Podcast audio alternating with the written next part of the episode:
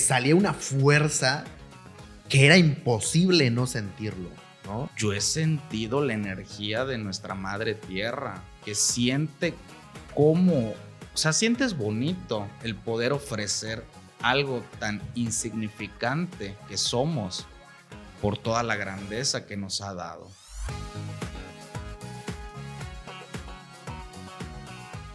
Gente, ¿cómo están? Buenas noches. Buenas noches, ¿cómo estamos?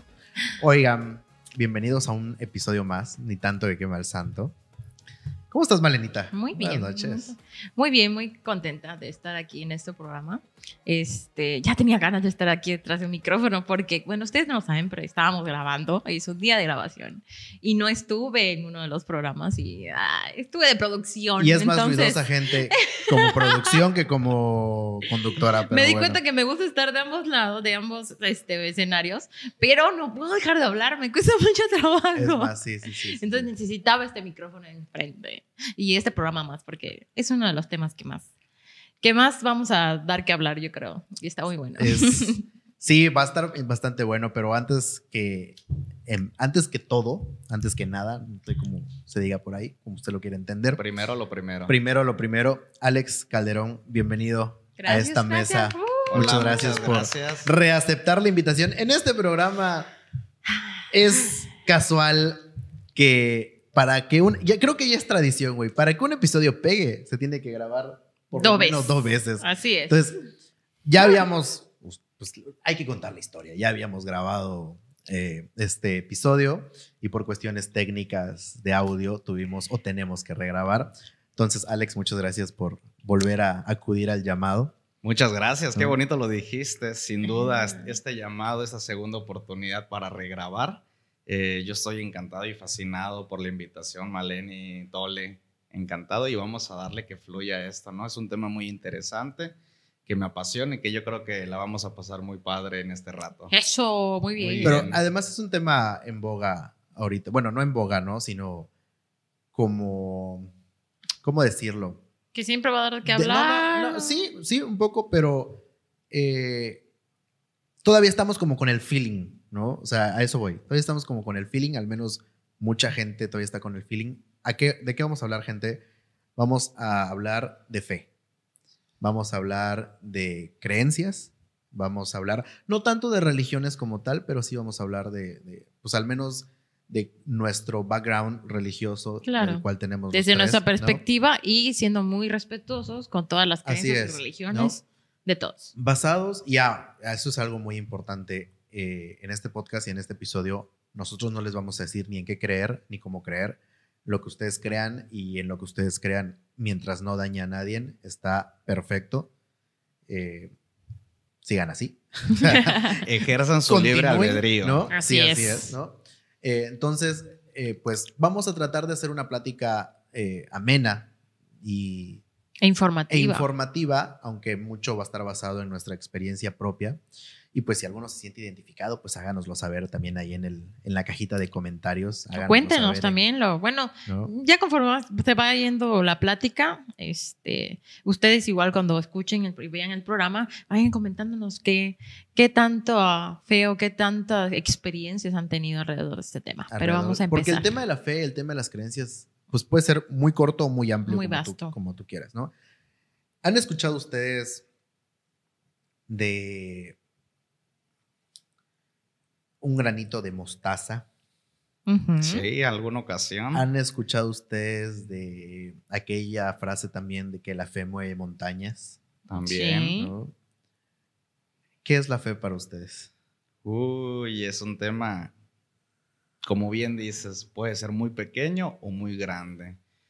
Yo creo que la fe es aquello en lo que nosotros creemos, ¿no? Y a lo mejor antes de profundizar en, en cómo manifestar nuestra fe, si es que tenemos fe, es primero como dejarnos en claro a nosotros mismos en qué creemos.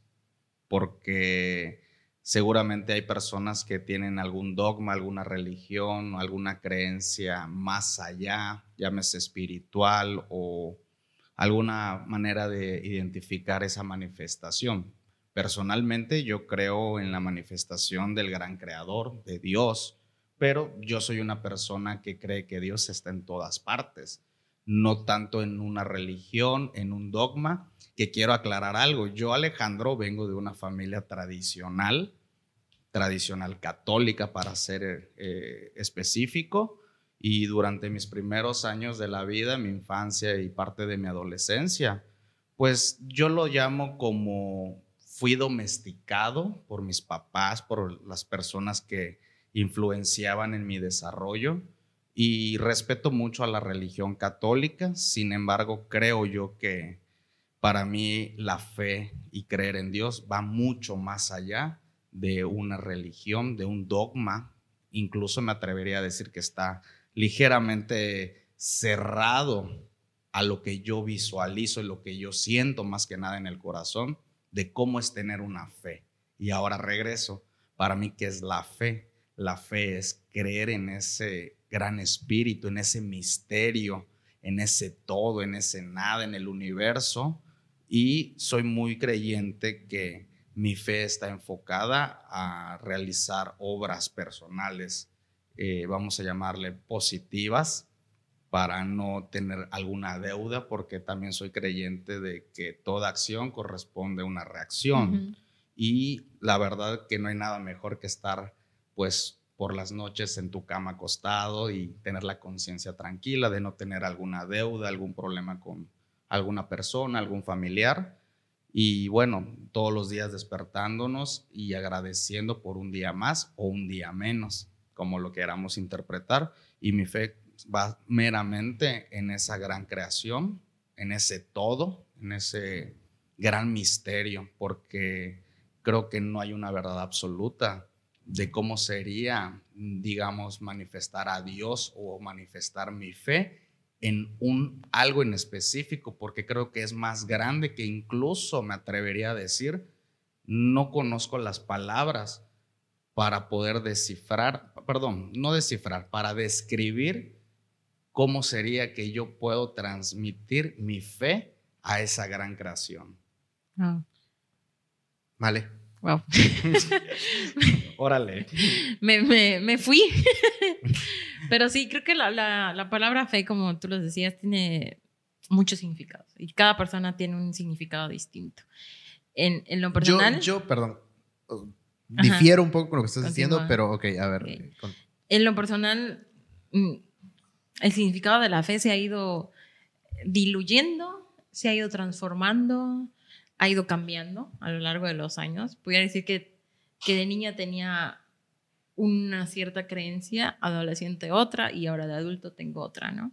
Pero en general, la fe es creer en lo que quieras, pero creer, creer en ti, creer en un ser supremo, creer en que hay algo detrás de la naturaleza, creer en que lo que estamos tocando, lo que respiramos, viene de, de algo más grande. Para, para no hacerlo tan grande, eso para mí es la fe. Eh, hace rato te decía que difiere un poco de que hay muchas concepciones de fe. Yo creo que si en algo nos hemos puesto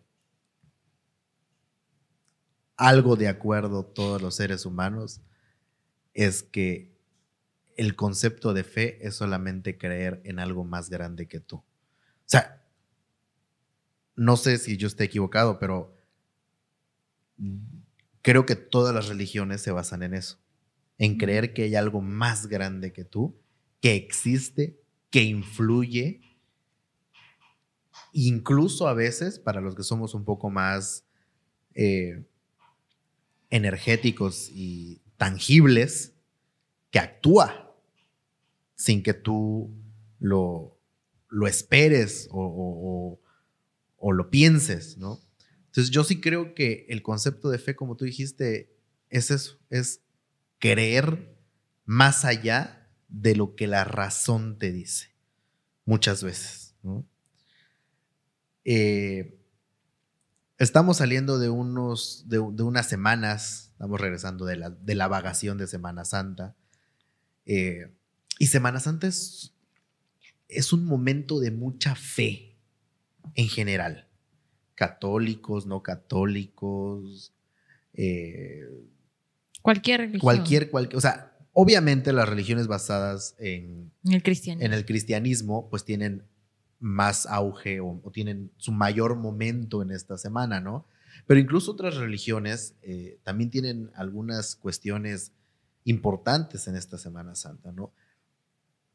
El cúmulo energético que se vive en Semana Santa, esto a lo que le llamamos fe, no tiene, pues yo pudiese decir que no tiene comparación. ¿No sienten ustedes que la Semana Santa tiene un feeling diferente? Sí. Por supuesto. claro. Todo, o sea, aún estés en tu casa viendo la misma tele, la misma serie, la misma novela, tiene un feeling diferente. Sobre todo aún siendo católico, no católico, cristiano, cualquier religión. Sí, ahora que lo, que lo dices, no por mí, porque mm, normalmente no me daba cuenta anteriores, otros- anteriores años que se sentía diferente o que pasaban cosas diferentes, pero sí me daba cuenta de otras personas que me lo decían y no eran todas católicas, eran de otras religiones. No es que Semana Santa y usaban el término, se siente el ambiente raro. Eh, tiene algo, o sea, no sabían cómo describirlo, ¿no? Sí, aún estés en la playa, No saben qué es. hay un feeling ahí, digo, hay que decirlo, aún estés con tu chela en mano, sientes un feeling diferente, ¿no? O sea, tienes una vibra diferente. Y no sé, yo lo pienso así. Hay tanta gente vibrando de alguna manera Sí, claro. en todo el mundo Sin duda. Todos somos No. energía. Así es. que en esta Semana Santa, que es en el momento más, eh, podríamos decirlo así, más cúspide de, de- de- de su fe, pues que eso impacta incluso en los que no somos eh, tan apegados a las prácticas eh, católicas, ¿no? O sea, como decías tú, yo creo que en esta mesa los tres venimos de, de una familia católica Tradicional. tradicional, férrea, hasta Conservadora. conservadora, ¿no? Y sin embargo, los tres hemos buscado, aunque suene eclesiástico, ¿no? Los tres hemos buscado un camino de fe diferentes, a nuestra manera, Hemos pasado muchas cosas y como lo, lo decía la vez pasada que grabamos, creo que en esta mesa, ahorita, digo, la semana pasada había mucha fe, mucha más fe, ahorita hay mucha fe, creo que somos personas con mucha fe eh, en, en todo, eh, hablando desde, desde mí, eh, yo creo en algo más grande que yo.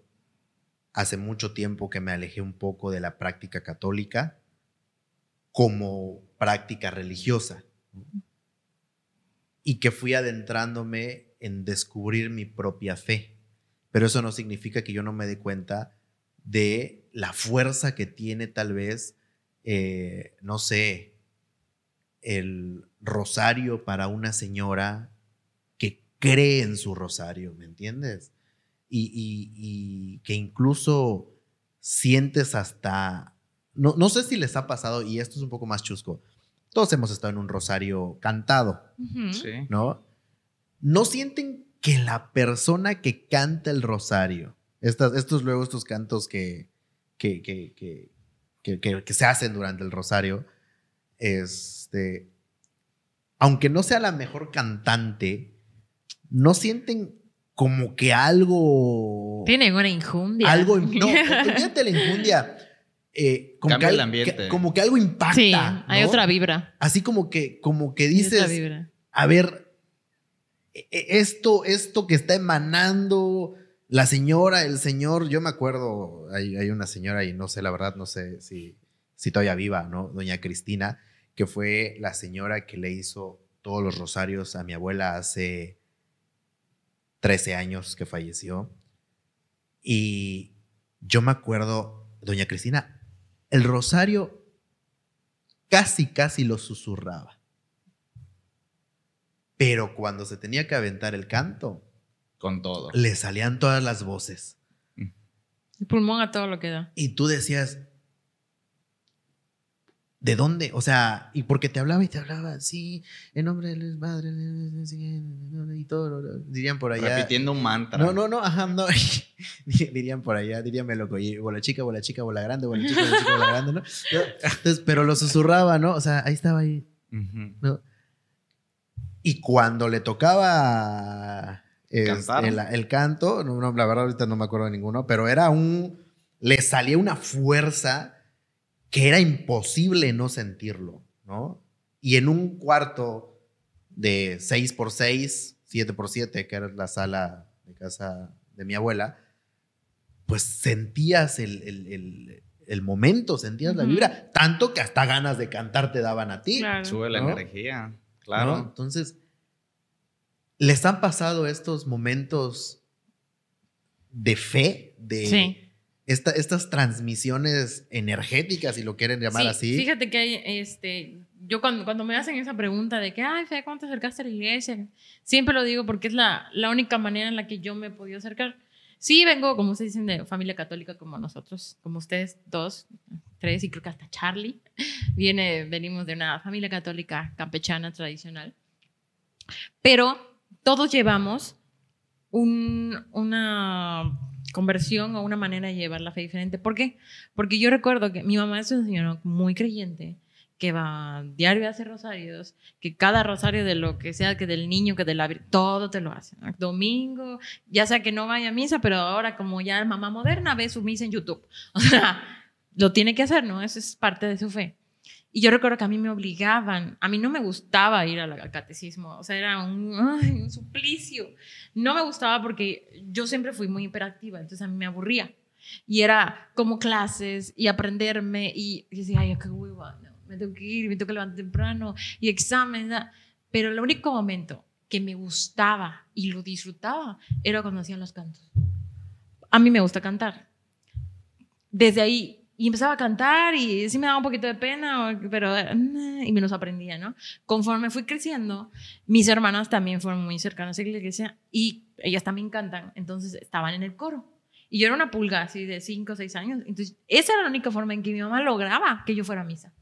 Porque me llevaban y me tiraban juguetes y cuanta pendejada encontraran para que yo me estuviera quieta. Y no estuviera, ya me voy a ir, ya me quiero ir, ya me quiero ir, ya me quiero ir. La única manera que lograron que yo dejara de fastidiar es metiéndome al coro. O sea, siendo la pulga del coro. Y era la única manera, y es hasta la fecha, la manera en la que yo encuentro mm, más cercanía con Dios, cantando. Es la manera en la que yo te puedo decir que oro, porque algo que he aprendido, gracias a una amiga, que no es, que es una cosa muy diferente orar que rezar. Cuando me dice, de repente, no, es que tienes que orar. Y yo decía, ah, pues ya, ya me reché los Padres Nuestros y la Ave María. Y dice, eso no es orar, eso es rezar. Y es verdad, yo rezar lo hago como maquinita. Yo me sé todo el rosario y yo te puedo hacer un rosario de difuntos y de todo, porque me lo aprendí, porque es algo que tengo Los misterios. ya estructurado, ¿no? Porque todo. pasé ¿Y toda por- mi infancia en los rosarios. ¿Por qué no hemos emprendido en esos temas? Mira, eso dice Mira. mi papá, que para qué tengo mi teclado. Ya Debería ves. ir Las en la novenas. novena, ¿verdad? Agendando desde de una vez. De la mente de tiburón que no tengo. Pero la única manera en la que yo he encontrado, me he metido a grupos de la iglesia, he ido a, a- a- ¿cómo se llama? Retiros. Sí me han servido, están muy padres y todo lo que tú quieras, pero el momento en el que yo puedo encontrar una conexión conmigo, lo que estoy pidiendo, lo que quiero comunicarme con, con ese ser supremo, es cantando. Es la única manera en la que tú me puedes ver llorar y sentir lo que estoy diciendo es al cantar una melodía. Órale. Es la única manera. Hay una canción específica de Semana Santa que cada vez que lo canto, aunque no sea Semana Santa, me baño en llanto. Sea, la amo, la adoro, la he grabado varias veces, la he subido a redes sociales y cuando termino es llorar. ¿Es una alabanza? Sí. Es un canto que, se, que a la luna se canta en, en la misa de resurrección y en las otras misas que hacen.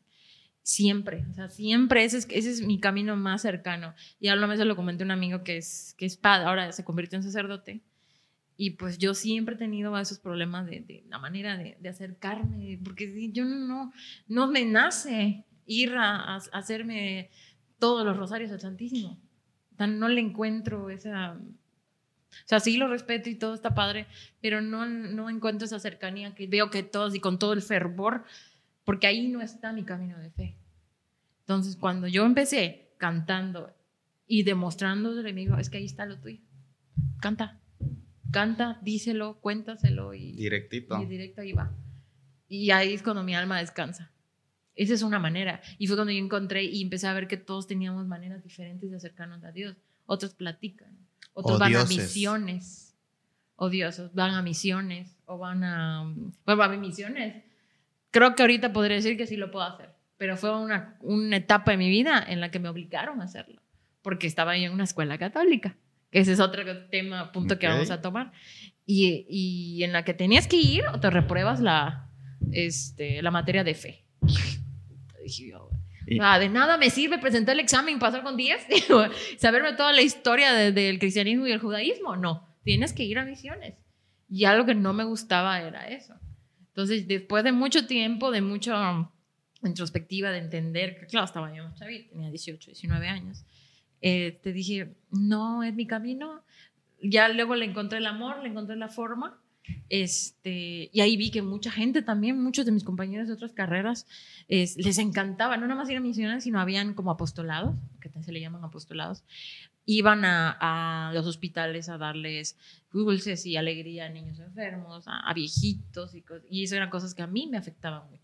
O sea, yo iba a ver a un niño con cáncer y salía yo ya ahogándome con no te afectaba por un tema de fe, te afectaba por un tema de, de, aprensión, de aprensión, de, sensibilidad. Sí, entonces hay, hay que buscarle. O sea, no siempre el camino que te van a marcar desde que tú eres chico es ese tu camino. Está bien como base, porque todos necesitamos creer en algo. Eso es básico, en lo que sea, pero creer en algo. Pero para eso Dios, un ser supremo, nos dio el libre albedrío de elegir y pensar, y mira, esto, por aquí sí, por aquí no, por aquí, y seguir. Fabuloso. Estás, ¿Tú has sentido...? Sí, yo en, en, infinidad de ocasiones he sentido la presencia de Dios, de ese ser supremo, como lo queramos este, manifestar. Eh, un ejemplo rápido es entrar a una iglesia, sin duda uno entra a la iglesia y siente su fuerza. Sí. Sientes, yo sí a lo mí, siento. A mí no me pasa. Claro, realmente tiene un par de años que desafortunadamente he ido a las iglesias por cuestiones de personas fallecidas. Entonces, no es como que cada domingo hoy en día asisto a una iglesia, pero cuando he tenido la oportunidad de ir a una iglesia, sientes la energía. Y como bien dices también, los cantos, uy, hablando de, por ejemplo, un velorio. Hay una canción, la verdad es que no me sé el nombre, pero hay una canción que tuve que ir en algún momento a algún velorio de una persona desconocida, fui de acompañante y hasta te dan ganas de llorar porque sientes la energía, sientes ese dolor que está en el ambiente, esa pesadez que están pasando las personas alrededor. Pero bueno, no vamos a hablar de cosas de baja vibración, tristes, negativas. Aquí, vibrando alto. Vibrando alto como ponen en redes, ¿verdad? Mira, yo he tenido la oportunidad de estar en círculos de hombres y mujeres, en pagamentos. Esos pagamentos consisten en hacer pues una ofrenda a nuestra madre naturaleza, a nuestra Pachamama, porque como bien les decía, para mí la religión o tenerlo en un dogma se me hace muy pequeño con lo que yo creo. Es decir, bajo la experiencia que yo tengo en la religión católica, en ningún momento recuerdo que me enseñaran o que me guiaran más bien a ser agradecido con los animales, con las plantas, con el sol, con la luna, con el cielo, con, bueno, con los elementales, fuego, tierra, aire, viento, agua. Creo que dije aire y viento. No importa. Entonces he tenido la oportunidad de estar en estos círculos donde se ofrece, pues yo lo considero como dar un poquito de ofrenda, de sacrificio voluntario de corazón como tributo a nuestra Madre Tierra por todo lo que nos ha dado, por todo lo que a lo mejor en un ciclo, llámese, eh, ¿qué será? En, en, el solsticio de invierno, ¿no? Vamos al 21, 22 de, diciembre. Es un buen momento como para hacer un pagamento y agradecer por todo el año que estuvimos bien, estamos vivos, estamos los que estamos. Hay personas que han tenido que eh, irse a otro lado, llámese morir, llámese trascender, llámese se apagó, se acabó su película. Y yo estando en esos retiros, por llamarlo de alguna forma, en esos pagamentos, yo he sentido la energía de nuestra madre tierra, que siente cómo, o sea, sientes bonito el poder ofrecer algo tan insignificante que somos por toda la grandeza que nos ha dado. Entonces, a lo mejor y hacer una ofrenda con semillas o con algún alimento, en, a lo mejor en, ¿qué será? En una fogata o en un hueco donde ahí se va depositando todo lo que a uno le van haciendo, pues vamos a llamarle transmutarlo o simplemente como un pagamento literal, un intercambio en el cual todo lo que nosotros recibimos durante tanto tiempo, le estamos regresando un poquito a nuestra madre tierra de lo que ella nos ha dado. Y ese sentimiento donde uno rebosa de amor, de alegría, de una paz, yo creo que es la mejor forma de poder llamar la manifestación de Dios en uno mismo. Claro, agradecer. Que, y mucha gente pensará, y no solamente pensará, dirá, pues que es un ritual pagano. Sí. ¿No? ¿Por qué no? Claro. Eh, pero es parte de tu fe. Sí. Y se vale. Y está bien. Yo me acuerdo, y se los comenté la vez pasada, me quedo con la frase de el abuelo del papá de mi mamá. Y va, creo que va, en- va un poco en cuestión a lo que estamos diciendo ahorita, ¿no? An- antes de, de seguir con, con- con- con la frase, eh, los tres hemos buscado un camino diferente de fe. Claramente los tres tenemos una creencia diferente, probablemente que se encuentra en algunas aristas, pero que al final no recorre el mismo, sigo, El sigo, mismo sendero. sigo muy eclesiástico, el mismo sendero, ¿no? este, entonces, mi abuelo lo que me decía, y quiero hacer la acotación, como se los comenté, mi abuelo era una persona casi agnóstica, no, sí, Sí, agnóstica. ¿no? ¿Por qué? Porque él creía en un Dios, pero no creía, o al menos no seguía ninguna práctica religiosa. Casado además con una mujer adventista, muy religiosa, Wow. ¿No? Qué choque. Y además con la, eh, la pequeña acotación también de que era una persona analfabeta. Entonces, no te puedo decir que era una persona que leía, que era una persona que estudiaba, que era una persona que investigaba. No, no lo era. Pero sin embargo, pues, tenía una sabiduría bastante fuerte, ¿no? Y me acuerdo un día que estábamos platicando, porque precisamente yo siempre tenía esta duda de cómo un agnóstico, como alguien que puede no creer religiosamente en alguna práctica, puede vivir tan feliz y tantos años junto a una mujer Tan creyente. tan creyente en una religión tan eh, estructurada. Una palabra, respeto. Y él, y él me dijo, me dice, hijo, yo no sé en qué creas o en qué vayas a creer. Imagínate eh, el, el- el- el abuelo, ¿no? Me dice, yo no sé en qué creas o en qué vayas a creer. Lo único que te puedo decir es que la mejor religión que pueda haber es ser una buena persona, Ojo. ¿no? Claro. Y entonces ahí dije, ah, no me tengo que quedar en donde estoy entonces, ¿no? Yo como Male igual pasé un lapso de escuela católica, ¿no? Eh,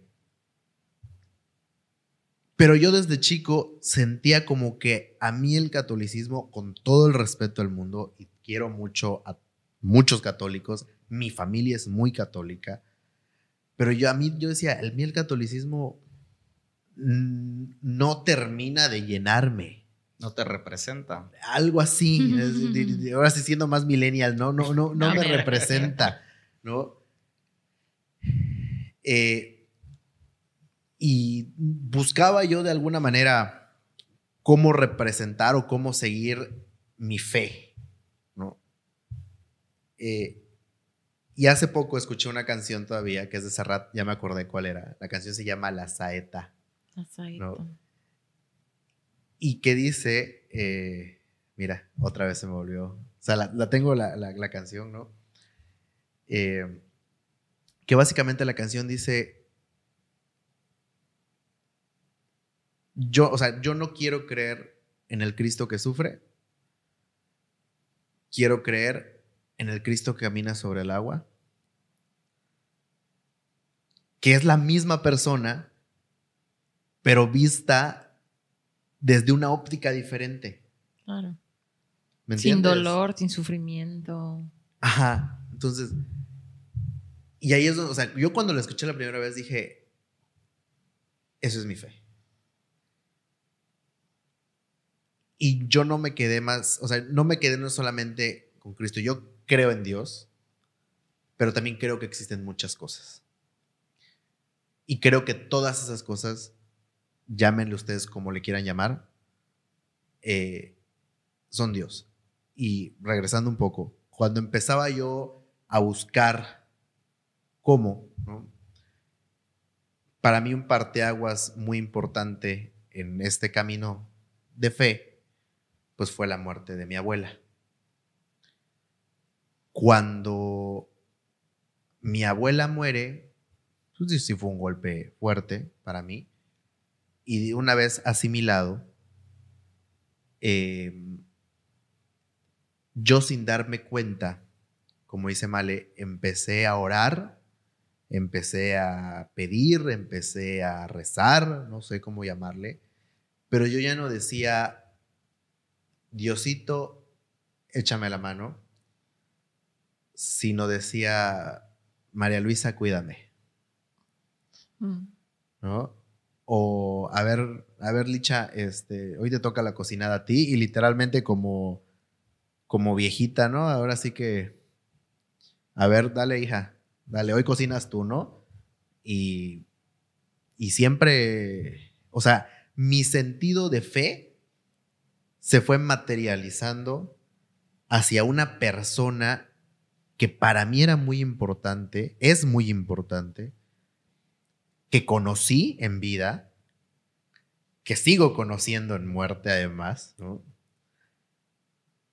eh, y que tomó, no quiero ser imprudente, pero a lo mejor que tomó ese lugar que tenía Dios. No sé si me explico. O sea, para mí mi fe más grande está puesta, no sé si sea bueno o sea malo, pero mi fe más grande está puesta en ella como mi mi, ancestro, mi no quiero no quiero ponerle la etiqueta porque a lo mejor y, y, a lo mejor es una etiqueta que ella no quiere y daña susceptibilidades también. pero sí sí es eh, eh, o sea, sí fue como un a ver, ya que tú tienes línea directa, pues vamos a hacer este pedo juntos, ¿no? Y, yo me enlazo contigo y ya tú ves qué haces ahí arriba, ¿no? O sea, para, así, así, así lo empecé a ver. Y de alguna u otra manera eh, fui materializando mi fe a través de eso, ¿no? Tanto así yo sí no puedo decir que mi momento más grande de fe es en Semana Santa. Sí siento todo el feeling, sí siento todos los cambios, sí siento todo eh, el momento, tal vez, pero mi momento más grande de fe, y aquí está Male, que me ha acompañado muchos años eh, en eso, mi momento más grande de fe es el Día de Muertos. Noviembre. ¿Por qué? Porque yo realmente me preparo, pienso y hago y actúo, ¿no? De alguna manera en, para el 2 de noviembre. ¿Por qué? Porque además, tradicionalmente yo tengo que poner un altar. Le tengo que poner un altar. O sea, ya es, además de un compromiso, ya es una manera de expresar esa fe, ¿no? Que tengo para ella. Insisto, no sé si esté bien, no sé si esté mal, pero que me ha demostrado que hacia ahí va mi camino, ¿no? Y luego de eso, pues he aprendido también a que hay muchas otras cosas que se pueden, eh, en las cuales puedo creer, en las que me siento cómodo creyendo y que yo no sé si al final sea cierto o sea mental, pero que para mí tienen una lógica, que para mí tienen un significado y más allá, pues tienen una fuerza. No sé, eh, ¿Cómo la ven? no sé, no sé cómo, no sé si los dejé muy pensando. No, no, O sea, mira. Me voy mí- al psiquiatra, dice, es estoy mal, estoy bien. No, mira, yo creo que ah, eso es algo muy importante. Yo creo que aquí va más allá de decir si está bien o está mal. Yo lo que creo que parte del camino que cada uno toma, que es distinto o puede ser similar, pues es tener yo creo que uno de los pilares, un respeto, que ya le hemos mencionado, Claro. y una empatía con las demás personas. Es decir, lo que yo creo o lo que yo no creo no me hace ni mejor ni peor persona. Lo que tú creas o lo que tú no creas tampoco te hace ni mejor ni peor persona. Yo creo que hay que dejar un poquito de mm, empezar, de dejar de compararnos, Juzgar también. de juzgar, Juzgar. claro, para que nosotros hagamos ese trabajo de introspección hacia adentro de qué es lo que nosotros queremos, qué es lo que nos llena, qué es lo que nos motiva, que tú acabas de decirlo de alguna forma. No estoy seguro si es eh, la mejor, el mejor calificativo, pero de una manera tangible en, en lo que tú tienes tu fe, que es en tu abuela, en una persona. Y yo creo que ni nosotros ni una sola persona debería de juzgar si está bien o está mal. Si tú te sientes bien con eso, adelante, sigue ahí. Si el día de mañana sientes que algo tiene que cambiar, si algo tiene que mejorar, transmutar, pues adelante. Nosotros somos seres humanos y estamos en constante cambio. Y creo que eso es algo muy importante de manera personal que yo sentía, eh, pues, en la religión católica. Sentía que estaba muy pequeño y que mi fe, mi devoción, no la puedo dejar únicamente guardado en lo que me están enseñando en el catolicismo. Creo yo que puedo hacer como persona mucho más cosas que ir un domingo, una hora, dos horas y dedicárselas en una iglesia donde pues de manera personal ya hace un momento hiciste el comentario. Yo siento que tengo línea directa, yo no tengo que ir a algún lugar en específico para que a través de ese lugar, a través de un ser humano, un sacerdote, yo me pueda comunicar con Dios. De manera personal, yo hago un espacio en mi casa, me siento a meditar y siento que estoy en línea directa con Dios, sin intermediarios, donde incluso me atrevo a decir de que me llega mucha información de qué son las cosas que tengo que mejorar en mí, hacer esos trabajos de introspección de cómo estamos, por qué nos sentimos así, por qué no estamos a gustos, o qué bueno que nos sentimos felices en este momento, hacer ese trabajo de, de retrospectiva un poquito hacia adentro y decir, ok, me siento bien, gracias Dios, gracias gran creador. Y no tuve que ir a un lugar en específico, algún templo, alguna iglesia, en un horario en específico, sino simplemente en cualquier espacio uno puede hacer eh, un, es- bueno, valga la redundancia, hacer un, un espacio propio para conectarse con la divinidad, con ese Claro. gran creador. Entonces, regresando un poquito a, a, a la idea de en estas fechas que está la energía, por supuesto que se siente. Yo creo que incluso los que no son creyentes sienten esa energía. Y como bien decías, yo también quiero recordar al Maestro Jesús con sus buenas, mm, con sus mejores momentos. Personalmente lo quisiera recordar como un ser eh, meditando, compartiendo la palabra. No lo quiero recordar de el una manera. De En- sufrimiento. En, la manera en la que más recuerdan, desgraciadamente, que lo hacen desde un punto en el que nosotros, o, o que la mayoría de la gente entienda que Él hizo un sacrificio por nosotros, ¿no? Claro. Y digo, ok, te la compro. pero, pero ¿por qué recordar año con año con año el momento más terrible de su vida, en el que más sufrió, en el que en el, el momento en que menos humano lo podías ver, porque se ve el sufrimiento. O bueno, más. Eh, más humano, perdón, más No, o humano sea- lo veías. Y bueno, yo cuando, a lo largo de la vida, que todos vimos eh, las crucifixiones, ¿no? En diferentes momentos nos lo platicaron, lo hemos visto en película, pero al menos en, en personal, cuando lo vi en la película de Mel Gibson, no, o sea, esa película me, me marcó. Hasta la fecha me gusta mucho verla. Esa parte sí la siento tan vívida y digo, si fue así o peor, no, qué horrible. O sea, no, no, no, no puedo creer que un ser humano haya aguantado tanto, ¿no? Entonces, el, el objetivo, según de que nosotros veamos eso y representemos eso cada año, es entender lo que hizo por nosotros y que reflexionemos cómo le estamos pagando.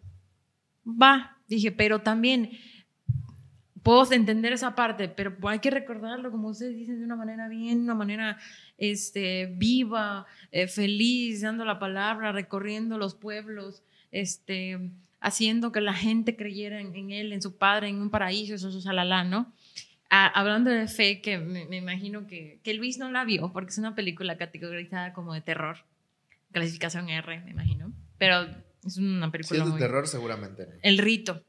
Yo Ah, sí la vi. a ver ¿Sí la fuiste Sí. a ver? Ay, O sea, no, no, pero sí la vi No la después. viste, hiciste así. No, sí, ya sabes, ya sabes. La Yo tema- cuando fui a ver Ya sabes cuál es la dinámica, 12 del día, todo abierto, mucha Sí, luz. claro. Sí, ok, sí, pero sí la vi.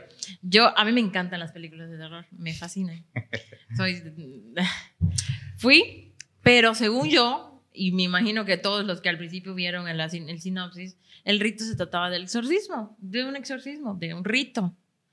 Pero cuando vi la película y luego la empecé a, a, a, a destila- a deshilachar y, y entender distintas este, escenas y lo que decían, dije, realmente la película no se trata del rito, del exorcismo, o sea, queda en un segundo plano. La película se trata de la fe.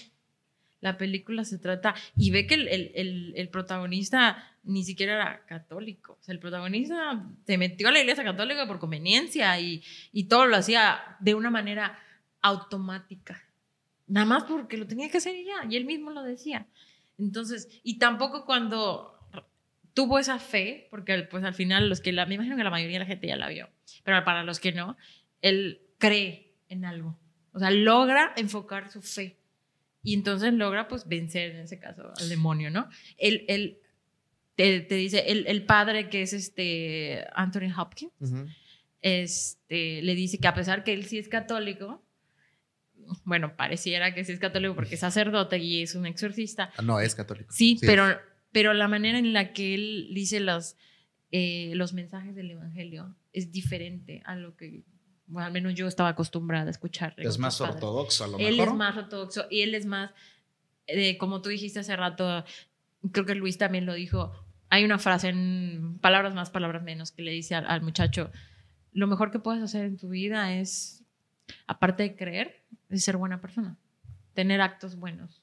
Es lo que tienes que hacer, nada más. No, no es, no es ortodoxo, es al revés, es este. Más conservador. no, no, No, más no. moderno. ah, ok. O sea, Sí. más, más. no, pero ya. tiene métodos ortodoxos, porque sus métodos de, exi- de- de exorcismo no son iguales a los métodos que utilizan los otros padres. Por eso lo, lo categorizaron como, como un padre muy ortodoxo.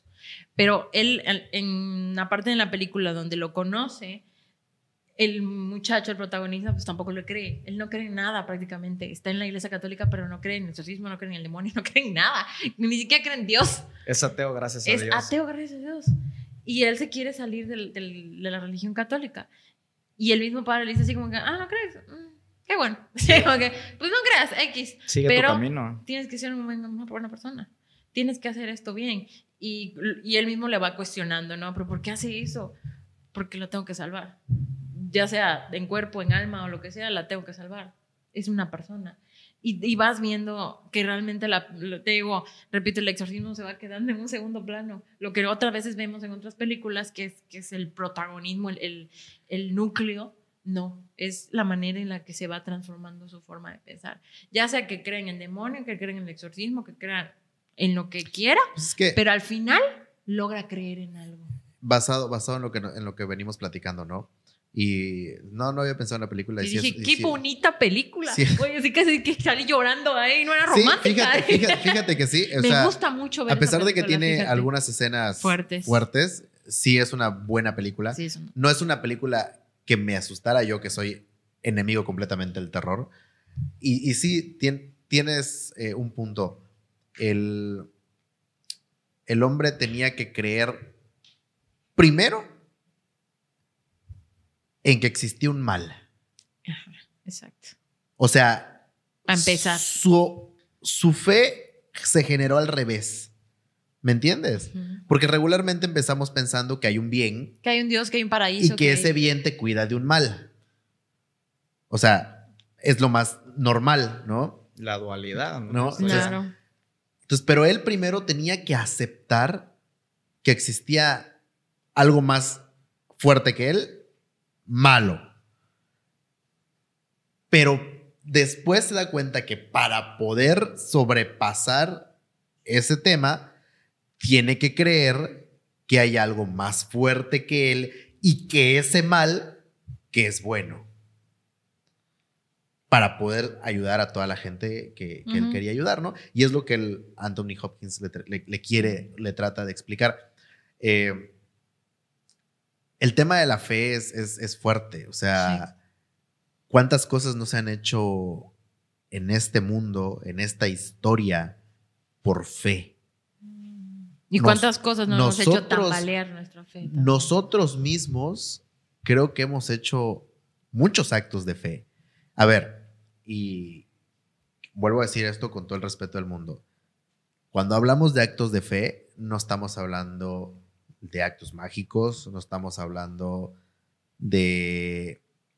No, no, o sea, no, no, no estamos hablando de, de milagros inexplicables, ¿no? O sea, bueno, yo creo que aquí en esta mesa nadie ha hecho nada fuera de lo común, a pesar de que muchos hemos tenido No he convertido agua en vino. agua en vino. Pero si ustedes dicen ¿No? que tienen algún amigo que lo hace, ¿quiénes somos Páseme para decir que contacto. no? Invítenlo, ¿no? ¿Quiénes somos para decir que no? No, pero, pero sí hemos tenido muchos actos de fe. Eh, muchas veces cruzar una calle es un acto de fe. Abrir una puerta es un acto de fe, Ir de copiloto en un vehículo es un acto de fe. ¿no?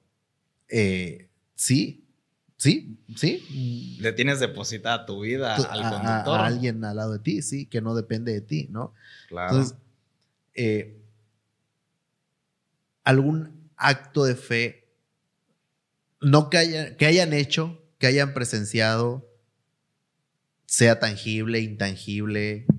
Por ejemplo, tú tienes una historia muy cañona eh, de, de introspección y, y meditación que al final eh, tiene un buen desenlace, pero que fue tu fe la que, la que lo guió, ¿no? Sí, por supuesto. Y con mucho gusto se las voy a compartir. Eh, voy a tratar de la historia para ponerlos en contexto, no sea muy larga, para que nos centremos básicamente pues en este acto de fe. De fe, primero que nada, en, en Dios y segunda fe en mí mismo. Es el creer en, uno mismo.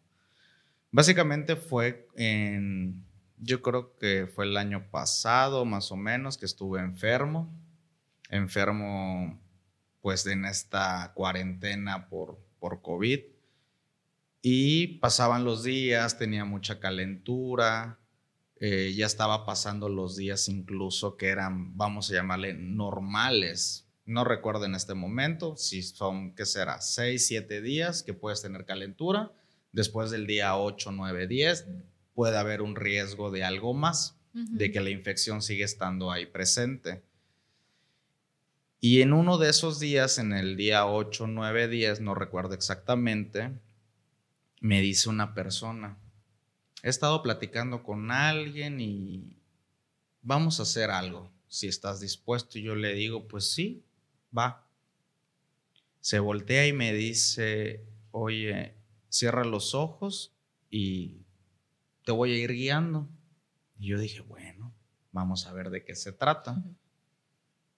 Y me empieza a decir, visualiza a ese Alejandro de niño, cuatro años, cinco años, seis años, no recuerdo exactamente, donde estaba llorando aquel día que tenía calentura, aquel día donde sus papás no le dieron la importancia, claro, no los juzgo, pero a lo mejor en ese momento no estuvieron presentes, pues sintiendo esa empatía del dolor que yo estuve pasando en esa calentura. El caso es que esta persona me empezó a guiar de una manera muy sutil y muy amorosa a ese encuentro conmigo mismo, con el Alejandro de niño que estaba en su cuarto, solo, llorando, teniendo la calentura a tope, y me dice, dile que aquí estás para cuidarlo, dile que aquí estás y que no estás solo que lo amas, que lo quieres y dile todo ese amor que te tienes a ti mismo, pero manifestado en el ti, en el ti pasa está mal, pero así manifestado en el Alejandro de niño y yo sentí cómo me abracé a mí mismo, abracé a ese niño que sentía dolor, sentía calentura, se sentía solo. Y le dije, tú no vas a volver a estar solo, yo te voy a cuidar. Gracias a ti es quien soy el día de hoy, que es una frase que se me ha quedado desde entonces, que muchas veces cuando volteo, y esto es un paréntesis de la historia, pero aprovecho porque es una frase que, que me encanta, el agradecer nuestro pasado para poder centrarnos en las personas que somos hoy. Claro. Llámese cosas buenas o, no tan buenas, pero gracias a ese pasado es quien somos hoy en día. Entonces regreso.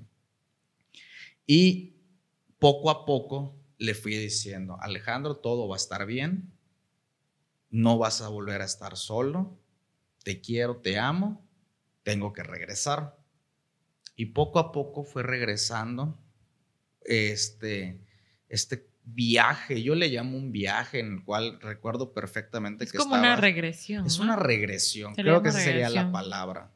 Es una regresión donde estuve sentado en, en una posición de meditación con las piernas cruzadas, con los ojos cerrados, y empecé a regresar nuevamente a este presente, al aquí y ahora. Y como si fuera magia, yo ya no tenía calentura. A partir de ese momento, no volví a tener ningún síntoma de esa enfermedad. No les quiero decir que existe una magia de por medio, una brujería. Es que todo se basa en la fe. Simplemente es un acto de fe, que me demostró el creer en ese gran espíritu, de creer en ese amor infinito, de tener esa oportunidad de ir a abrazar a ese Alejandro de niño, que estoy seguro que tanto lo necesitó, tanto necesitó al Alejandro. Ese tema de regresión eh, es, un tema muy interesante y muy vasto que tenemos que tratar en algún podcast porque, o sea, qué bonito, la verdad es que está, tu experiencia está, me imagino que tú lo habrás vivido con una intensidad y, obviamente se ve y se nota que tenías mucha fe y que creías que podría mejorar algo o que te podía pasar algo, ¿no? El, el momento de nuestra vida en el que peor nos sentimos, desgraciadamente, es cuando más fe tenemos, que no debería ser así, deberíamos tener siempre fe, bien o mal, pero pues para eso están esas pruebas, ¿no? Entonces, al momento de tú hacer esa regresión, porque, bueno, hasta donde yo tengo entendido, así se le llama, ¿tú hiciste alguna pregunta cuando regresaste? ¿Le dijiste, no sé, qué pasó? ¿Te quedaste con alguna duda? Cuando regresé dije, wow, ¿Qué fue esto? ¿Qué, ¿qué está pasó? pasando? ¿Qué es esto? y yo creo que ahí también, aparte de tener un gran momento de, de fe y de devoción a este Dios, yo creo que ha sido una parte fundamental en el que hay tantas cosas que desconocemos que no debemos de juzgar qué más hay ¿Qué? cuando escuchamos. Y como bien dices, yo comparto esta historia con todo el amor, con todo el respeto. Y seguramente hay gente que lo va a escuchar y va a decir, este está loco. Sí, ¿qué le claro. Dice que se pasa? metió. Que se metió, estaba drogado, no lo sé. Pero realmente es algo que yo comparto con mi mejor Intención. intención, y Sí, con claro. todo el amor, demostrar que realmente Y- existe una fe, Y demostrando eso, eso, a eso iba yo, y demostrando que tú crees sin duda. en ello, ¿no? Sí, claro. Y que crees dentro del bien. O sea, no crees como. O, o- o no intentas que sea algo que todo mundo crea, ¿no? O sea, tú dices, esto me pasó a mí, a mí me ayudó, a mí me hizo sentir bien, es parte de mi fe, te lo comparto. ¿Te gusta? Qué chingón. ¿No te gusta? También que lo chingón. respeto. Exacto, ¿no? O sea, sí. eh, a mí, por ejemplo, y eso es algo que, que, que también he, he platicado muchas veces con, sobre todo con Gladys, un saludito a Gladys. Eh, yo, por ejemplo, pues, a mí se me puede juzgar de muchas cosas, menos que soy un incrédulo. ¿Por qué? Porque yo creo en muchas cosas y tengo fe en muchas cosas. Por eso, luego mucha gente me pregunta por qué me cuelgo tanta cosa, porque tengo tantas, eh, eh, no sé, amuletos, talismanes, y, y por qué siempre parezco eh, el abuelito ese que te dice, ponte tal cosa o haz esto. O, ¿Por qué? Porque tengo mucha, mucha fe en muchas cosas, ¿no? Y, y no, no todo es mecánico, o sea, no es nada más ponerlo y ya, es creer que te va a ayudar. Yo ando casi las 24 horas del día desde hace 13 años, eh, colgado en el cuello un anillo de mi abuela. Y desde hace año y medio, poquito antes de que empezara la pandemia, alguien me regaló eh, una mano de Fátima. Para los que son creyentes, católicos y no, saben que la mano de Fátima es un eh, amuleto de protección basado un poco en, en salud, ¿no? Es un amuleto de protección en salud. Y lo ando en el cuello también desde hace como año y medio. Yo no sé si mi fe se materializa a través de ellos, pero yo te puedo prometer que a mí no me ha dado COVID. Y no te puedo decir, o sea, y al revés, y te puedo decir que he estado en lugares en las que tú dices, este güey se tuvo que haber contagiado sí o sí. Claro, en situaciones con personas. Situaciones con personas de, bueno, yo comí, Hola. con, yo comí, con- yo comí con Maleni Casi, casi lo beso y no le dio el COVID. día, el día Madre. que, que, que a ella le dicen que tiene COVID. que tiene COVID, ¿no? O sea, ni siquiera días antes, el día que le dicen, ¿sabes qué? Positiva. Ups. Eres positiva, y no la Pues- energía. ¿no? Y entonces yo me paniqueo, ya sabes, mil pruebas y negativo. Negativo. Luego me pasa en el trabajo otra vez en los que realmente el único que queda de todo mi círculo laboral que ¿De no todo tiene Campeche? no, de todo Campeche no lo creo, no, pero de todo mi círculo laboral que no le dio COVID, o al menos que yo sepa, soy yo, porque era uno, otro, y yo decía, coño, conviví con este. Y yo ya, o sea, prueba, no, no tienes nada. O sea, pero ni siquiera era, o sea, era prueba para saber si tenía y para saber si ya me había dado. Limpio. Porque ya ves, o sea, yo luego decía, bueno, soy asintomático, fui asintomático y todo. Me dice, no, no hay rastro de que lo hayas tenido, me dice la química. Entonces, a ellos dije, bueno, puede ser, Agradecidos con el de arriba. sí, claro, Sí, ¿no? Puede ser que mi fe en andar colgado, pues estos amuletos, porque para mí el anillo de, de Doña Licha, pues es, es parte de un amuleto, puede ser que eso haga como mi, mi globito también anti-COVID. Y puede, o sea, insisto, yo sé que lo que estoy diciendo, señores eh, científicos me van a decir, no va por ahí, pero realmente ya me es un poco hasta, pues hasta ilógico pensar, ¿no? Porque no han sido los únicos momentos en estos dos años Llevamos que hemos vivido de pandemia. O sea, yo me hago pensar, me, o- o me llevo a creer que mi fe ha hecho este escudito De protección. protector que ni un virus deja pasar, ¿no? Si te hace sentir bien, sigue ahí. ¿Qué te importa a los No, demás? Que o sea, piensen lo que piensen. Sí, Si o sea, creen o es no parte de esto, es parte de esto. O sea, y si, o sea, y si me lo quieres creer eh, espiritualmente, Vamos a dejar una cajita de Y respuestas. si no me lo quieres creer ¿Quién cree que, que realmente tiene ¿no? un, un círculo de protección? y si tiene no? una y si tiene una explicación científica, Déjela ahí también, también por favor. díganme, ¿sabes qué? Estás pero Estás pero bien pendejo. bien pendejo. No, la explicación científica es esta, ¿no? O sea, a mí, como tú dices, a mí me hace sentir cómodo que tengo esa esferita. Es como cuando dicen, no, es que porque sigues tomando tanta pendejada, ¿no? De, por ejemplo, medicina naturista o, o- o homeopática. Es puro placebo. Pero es fe. Placebo, ¿no? Es cuestión de fe. Y si esa persona, ese placebo le va a curar y la ha curado, déjenlo ahí. Claro, no O sea, le hay que no, ¿y buscarle por qué? más. ¿Por qué le sigues buscando, o buscando, todo lo contrario, ¿no? Cuando la medicina llega a su límite, el hombre llega a su límite. Que también eso tiene una respuesta científica. La medicina, eh, ah, ¿cómo se dice? ¿Generas tolerancia? Sí, generas Después una tanto resistencia. Resistencia. Por eso, pero- resistencia, entonces pero ya no te hace. Yo, por ejemplo, he escuchado de gente que va con un doctor, no se cura, va con otro doctor, no se cura, va con otro doctor, no se cura, va con... Entonces, y al final tiene una vida un poco Llena de enfermedades. eh, complicada, por así decirlo, y de repente encuentra algo que mueve su fe y empieza a irse para arriba, para arriba, para arriba, para arriba, para arriba, y al final dices, esta persona que no tenía unas expectativas que dices muy favorables, pues aquí está y aquí sigue, ¿no?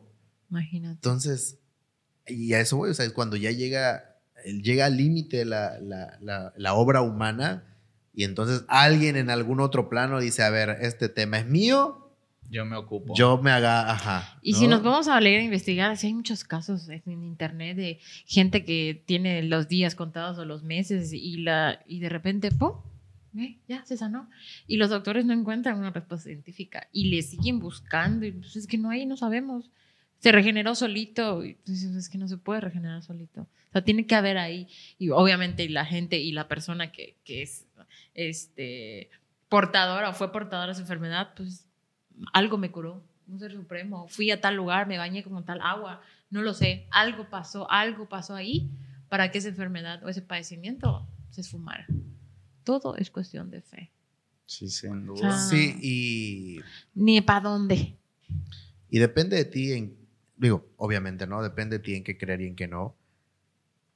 Pero hay veces que tú mismo te cuestionas tu propia fe. Sí. Y hay veces que tú mismo te asombras de tu propia fe. Les contaba hace rato, eh, Fuera de cámara. fuera de cámaras y de micrófonos, una historia en la que tú dices, ya son muchas coincidencias para pensar que no hay algo o alguien en otro plano que no está armando un guion aparte, ¿no? O sea, dices, ya pasaron muchas cosas como para decir, son tus decisiones. No. Bueno, sí, pero al final son mis decisiones que llevan a otra cosa que no esperabas, que no pensabas, que no tiene una explicación lógica ni razonable para estar o no estar en ese momento, ¿no? O sea, dirían por ahí eh, e- esta frase también que dice que llevándolo un poco como ejemplo, ¿no? O sea, no, no me pasó eso, pero llevándolo un poco como ejemplo, esa frase que dice que del rayo te salvas, de la raya no. ¿No? Entonces, es eso, estar en el lugar y en el momento correcto para lo que sea que vaya a pasar. Que tú dices, a mí me pasó es de la semana pasada, o sea, dices, yo ni iba a venir. Así tenía Claro. que ser. Exacto, ¿no? O ser. sea, Algo me tenía que pasar, algo me tenían que decir, algo. Por algo Pasan pasan las cosas. y por algo no pasan las cosas. exacto. Yo soy creyente de que todo lo que pasa es perfectamente imperfecto. Es decir, cuando a veces nos lamentamos y decimos, ay, hubiera hecho esto, hubiera hecho lo otro. Hubiera ido a tal lugar. Como bien dicen, el hubiera no existe. Como suceden las cosas, así tenían que ser. Y quiero tocar también otro tema que, digo, del mismo tema, otro punto más bien, que se me hace muy interesante con respecto a nuestra fe, que decías ahorita, es que en la razón hay cosas que no entran. Y yo te les puedo compartir. Bueno, a mí de niño me contaban que si yo el, durante todo el año me portaba bien y el 5 de enero me dormía temprano, cuando amaneciera iba a tener algo ahí en el árbol de Navidad, de que iban a llegar estos reyes magos, estos animales fantásticos. Y es algo que nuestra inocencia, pero a la vez en nuestra razón de humanos como niños, yo muchas veces me cuestionaba cómo va a entrar. ¿De dónde- a ver, ¿dónde van a estacionar el elefante? A ver, la ¿no? primera es de que a lo mejor muy romantizadas las películas americanas, ¿no? La chimenea, ¿no? Pues no hay chimenea. En Campeche no, ¿verdad? ¿O por dónde? ¿Por dónde? Digo, yo sé que hablar de chimenea estamos hablando de otro personaje, Sí, sí, sí. Que no existe.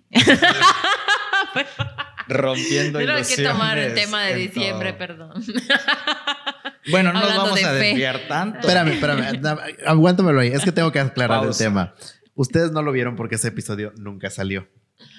Ay, sí, sí. No. Sí salió. No, no salió.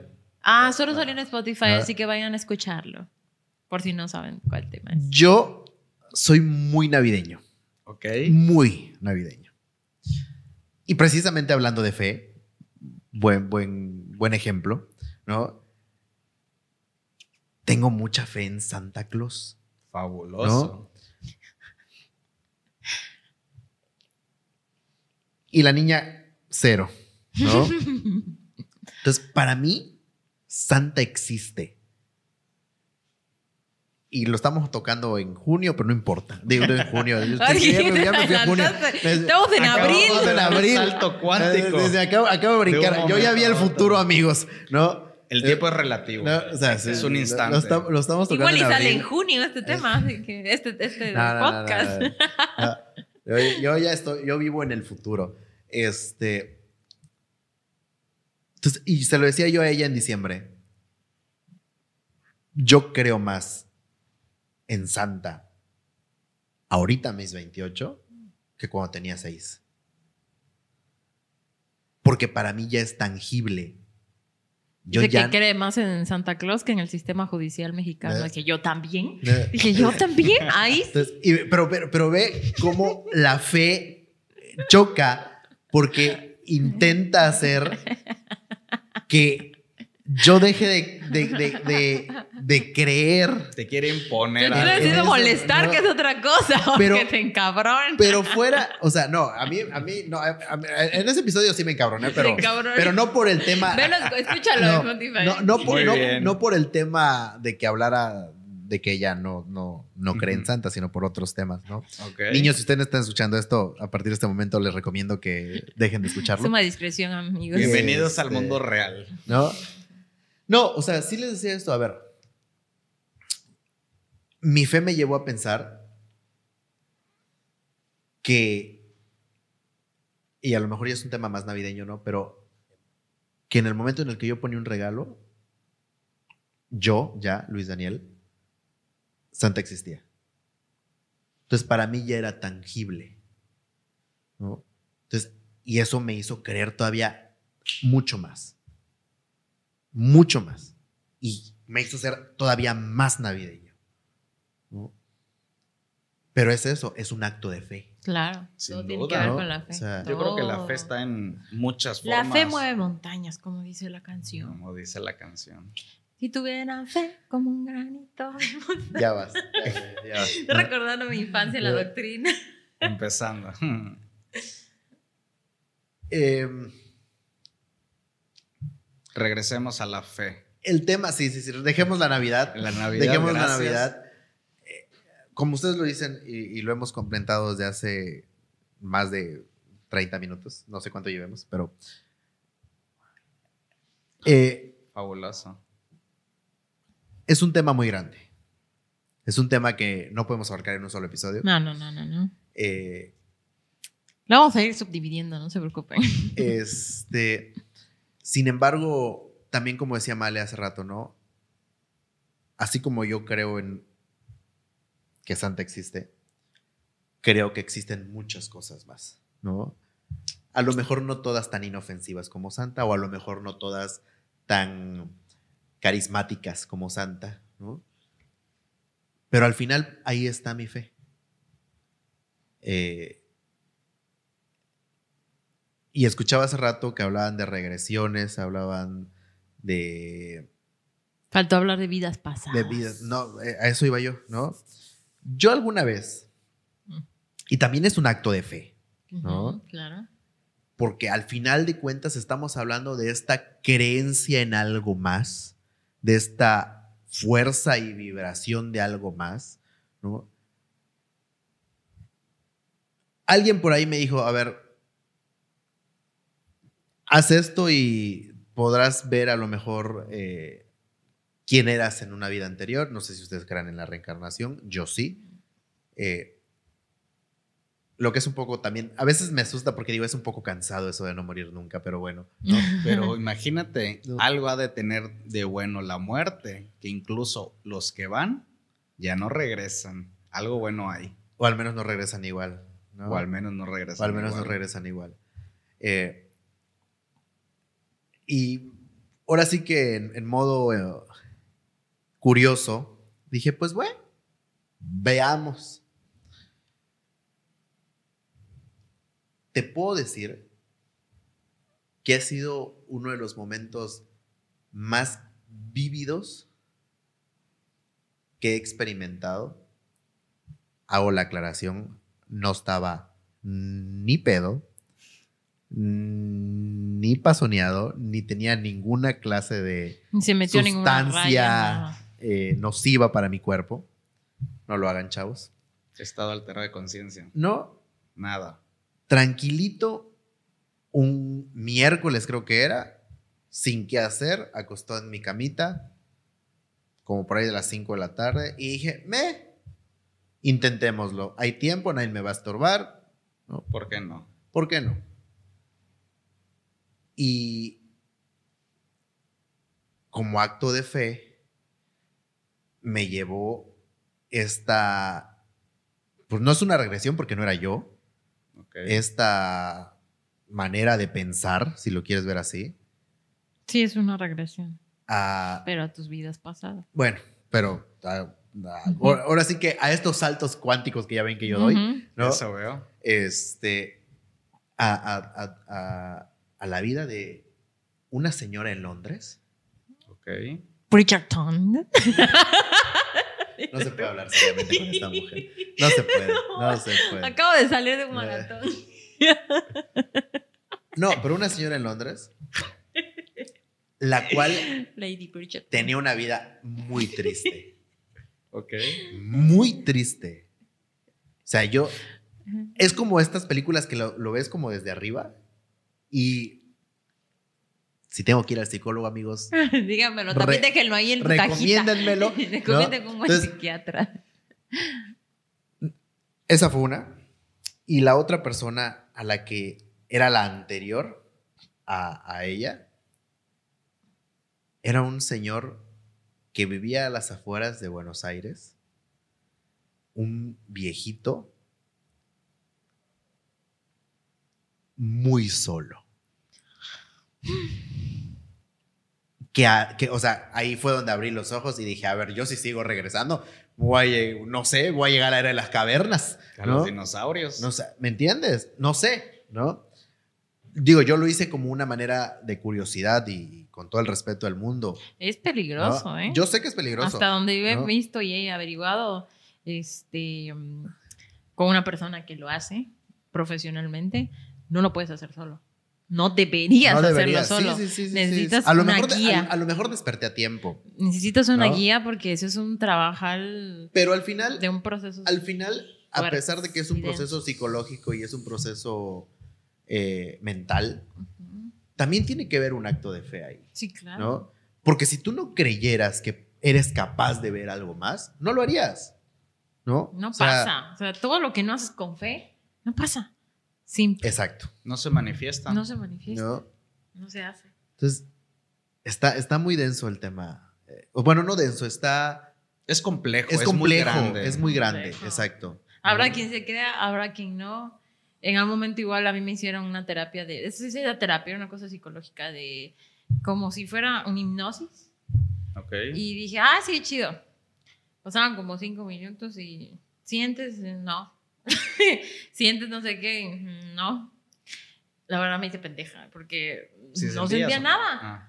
Hasta como a los 15, 20 minutos empecé a sentir una cosa muy leve, pero no tenía fe en eso. Realmente yo no tenía fe. Decía, a mí están 500, bajando 500 pesos, ya, ya, me quiero ir. El brownie no le pegó. El no me pegó. Dije, esto. tenía una sensación muy extraña, entonces para mí fue una pérdida de tiempo.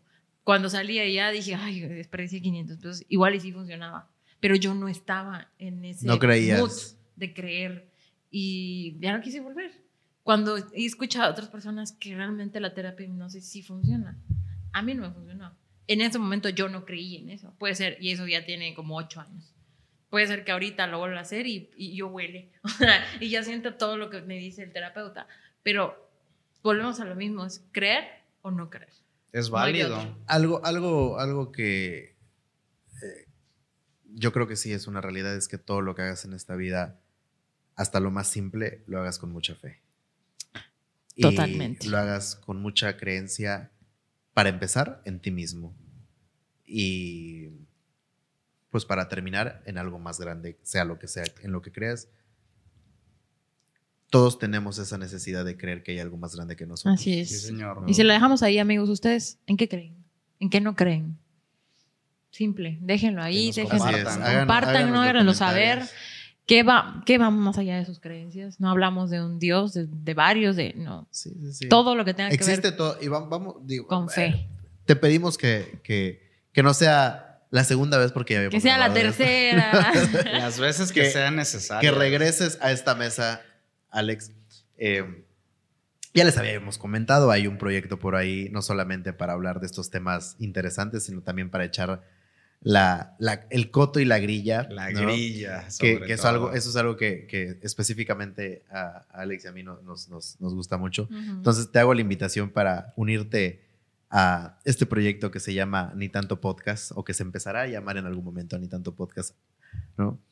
Muchas gracias por No, reaceptar Gracias, gracias, estar aquí con nosotros. Ha sido un placer, ha sido una hora y media o un poquito más, no sé cuánto tiempo llevamos. Increíbles, yo creo que hay todavía mucha tela por donde cortarle. Mucho Enorme. tema, ¿eh? Mucho temita de que, Que- vamos a agarrar esta misma Por plática. supuesto. Y yo creo que sí sería interesante que la gente nos comparta ahí sus comentarios de qué les pareció, en qué creen. Incluso me gustaría mucho que nos compartan alguna historia Ah, De un- sí, algún también, acto de ¿eh? fe. de algún acto Algún de fe, acto de fe, claro, que sí. nos compartan. Porque Un momento de su vida en el que, claro, con mucho respeto, si quieren que sea anónimo, también pues va a ser anónimo, no hay problema. Este, algún acto de fe, alguna experiencia que les haya dejado, que le haya demostrado eh, que su fe, ¿no? Le haya revelado este, este, esta fe de la que estamos tanto hablando. Y pues, de nuevo, muchas gracias, muchas gracias, Gracias. a todos, muchas gracias, Charlie. Gente, a no nuestra olviden... casa productora Ah, sí, Jave. a Jade, nuestra casa productora. No olviden seguirnos en nuestras redes sociales. Spotify, ni tanto que queme al santo. Facebook, ni tanto que queme al santo. YouTube, ni tanto que queme al santo. Y TikTok e Instagram, ni tanto podcast. podcast. Ahí les esperamos. Denos follow, suscribir, campanita y todo lo demás. Muchas gracias por seguirnos, muchas gracias por escuchar un episodio más. Les agradecemos esta hora y media de acompañarnos. Espero lo hayan disfrutado. Muchas gracias otra vez. Compartan, a la mesa. suscríbanse. Aquí estamos, ya saben. Igual escriban los temas que quieren que hablemos. Tenemos bastos, muchísima cosa de que hablar, pero también tomamos mucho en cuenta sus comentarios. Y aquí vamos a seguir Muchas gracias, hasta gente. que ustedes nos digan que ya no, pero aquí vamos a seguir. Y sea. aunque digan que ya no, no me importa su opinión. Porque personas necias somos. Así es. Gente, muchas Con gracias. fe, además. Vámonos. Hasta luego. Bye. Bye, bye.